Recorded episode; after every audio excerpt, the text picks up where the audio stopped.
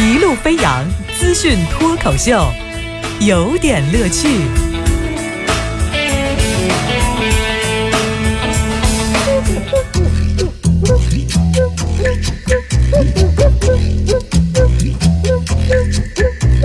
有点有评，加叙加意，中心思想有点乐趣。哎，今儿这个有点乐趣的脱口秀的主题啊，给您讲一词儿啊，就人大了就任性，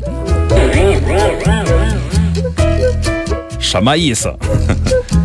就是我们来经常听到一些词儿叫有钱任性，比如今天发关键词“深圳不任性”啊，您会收到我们的一个推送。当然，因为有图有真相，打开会稍微慢一点，您稍等等，您的手机来得及把它打开，还在路上啊。那么有钱任性的下联是什么？那就是没钱认命呗。残酷直接，直击内心深处是吧？好，十二月四号的晚上八点，一辆白色的保时捷卡宴的越野车，在呼和浩特市中山路由东向西行驶到博南路路口的时候，被交警大队的一中队的民警当场查获。为什么查他呢？因为车上这个女司机喝酒了。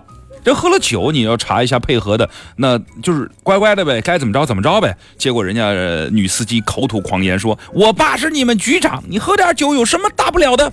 就是吓唬这个民警啊，是期望民警呢可以仓皇逃窜，或者是可以网开一面。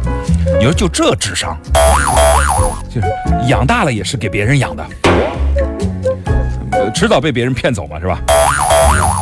你爸爸是局长啊，喝点酒没什么大不了。你爸爸是局长，你开一百八十万的保时捷卡宴，嗯，好，局长家里怎么买得起这个车的？那请纪委的同志能不能帮忙给查一下？哎，你别说，这姑娘给我们提供一思路哈。你说，其实你说我们的纪委啪的跑到公司去查这个账，查这个，你不容易查出来。其实可是。特别简单的一个方式，您直接跑到这个城市里头最贵的 4S 店，您就去查 4S 店的店主，就是车主，你就查一遍，我估计能够给反腐立下不少功劳。您觉得呢？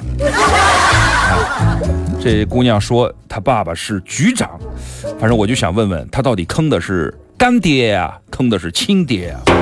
哎，如果这要是亲爹，那这姑娘不嫁给李刚那个儿子，真是这个不不登对呀。嗯，好，说完这个，再来说说，呃，另外一个最近也坑了爹的哈，就是从入狱到现在，房祖名已经在看守所待了三个多月了。那么，据是上周的时候爆出的消息，您一定知道这条消息，就是说，经纪人透露，以前经常以阅读障碍为理由，连。剧本都要请旁人念出来的房祖名，这是个随他爸啊。然后呢，入狱之后呢，开始看大量的书籍，并且涉猎广泛。入狱一百一十三天，读了超过一百本书，说这个监狱生活完全走的是文青 style。文青知道这个事儿吗？啊，好，我们先来啊，一百一十三天，一百多本书，一天一本书，您这个书够薄的呀。你看的是马一木和韩寒的《问一个》吧？你一天一篇也行啊，一天一本儿。故事会一天一本，估计也没有那么快吧？应该也是，要是还是读了一本书，叫超过一百本书，就是跟那个三十二场演唱会一样。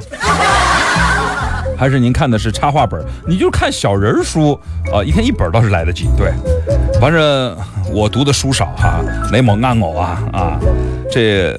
是不是现场情况是这样？这本哦看不懂，换一本。咦，这本也看不懂哦，再换一本。于是换了一百一十三本。我本来还不知道，原来他以前连剧本都要别人来念。哦，这下暴露了。特别想说的是，估计是本来是想帮忙说好话。后来呢，他们这个经纪人团队呢，炒作惯了，别的事儿不会干，于是一不小心又捅娄子了。再来说说下一个事儿，嗯，这个安徽的女商人张静思和呃安徽的省人大代表支训明俩人呢，因为商业合作有了一些商业纠纷，后来呢，这个女商人就打电话。呃，发给这个发短信，就跟他联系说这事儿怎么办？后来呢，因为对面是这个大人啊，不对，人大，是吧？人大大人嘛，这个公安机关就认定说，这个女商人发了四条短信，这个行为构成干扰他人正常生活，拘留五天。发了四条短信，拘留五天。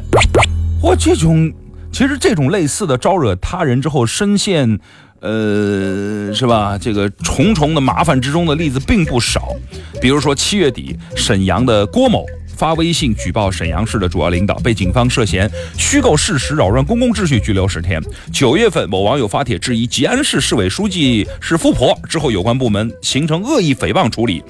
这个虽然人大代表不等同于领导干部，但是在公众眼里，他们能享受领导一样的舆论待遇。从目前的有关部门给出理由来看，拘留。就显然说不过去啊。那么要不是这么着，你要是觉得这个事儿真的构成了这个种种的干扰生活呀，或者说这个恶意破坏呀，您把这个微信能不能给我们短短讯给我们公布一下，看看这都说了点什么，对吧？那就摆清楚了吗？如果这个四条短讯真的是我们大家都觉得它干扰了，那就是干扰了。如果你不好意思把它亮出来，那么是非曲直不让我们看明白。你很可能构成一个公权力滥用的一个活生生的教材。说警察叔叔，我这真的想问，四条信息就影响代表的正常工作和生活啊？那么我每天收到那么多的垃圾短讯，接到那么多问我要不要贷款的，给我推荐基金的电话，我跟通讯运营商应该怎么算？你不能因为我，我其实我也是。我我也人大呀，是吧？我妈妈经常提醒我，你人大了是吧？自己洗衣服哈。凭凭什么厚此薄彼啊？对不对？就是，嗯，我真的觉得有些事情不要那么弄得搞笑。哦，我昨儿看到有一段关于人大的事儿哈啊，但我这回说的是真正是人大，说这个很多的青春片的导演没搞明白一件事儿，所谓青春片就是不是生离就是死别，比惨。